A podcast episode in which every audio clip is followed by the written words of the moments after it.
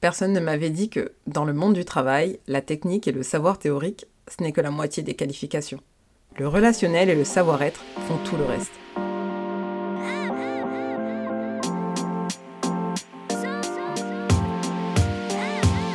Femme, noire, française, immigrante et jeune maman, je suis passionnée par les enjeux de développement professionnel.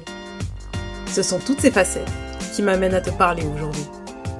Mon nom est Michel Camara.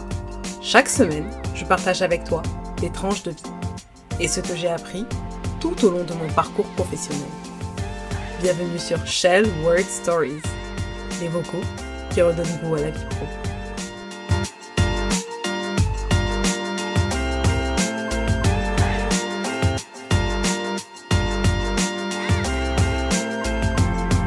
Je me souviens encore de mon premier cocktail professionnel.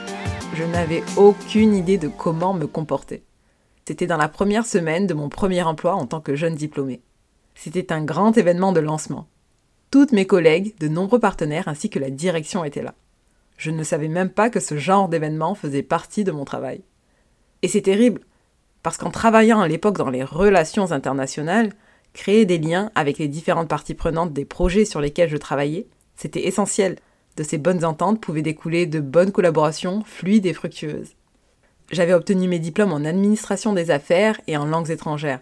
J'avais appris à faire des campagnes de com, des stratégies marketing, à rédiger des communiqués de presse et même à piloter des projets, en théorie. Seulement voilà, j'étais là, gênée. Personne ne m'avait dit que dans le monde du travail, la technique et le savoir théorique, ce n'était que la moitié des qualifications. Le relationnel et le savoir-être font tout le reste. Et finalement, tout ce que j'avais appris au cours de ma vie étudiante, les expériences de vie que j'avais accumulées, tous ces voyages que j'avais faits, devait m'aider à captiver, charmer et convaincre mes collègues et supérieurs. Le diplôme n'est qu'un billet d'entrée sur le marché du travail.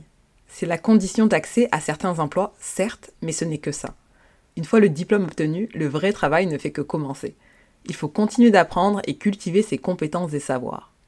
Et toi, quand est-ce que tu as réalisé que ton diplôme et tes compétences seules ne suffiraient pas pour progresser dans ta vie professionnelle Je viens de te raconter un bout de mon histoire. Est-ce que ça te parle? Retrouve mes notes vocales chaque mercredi.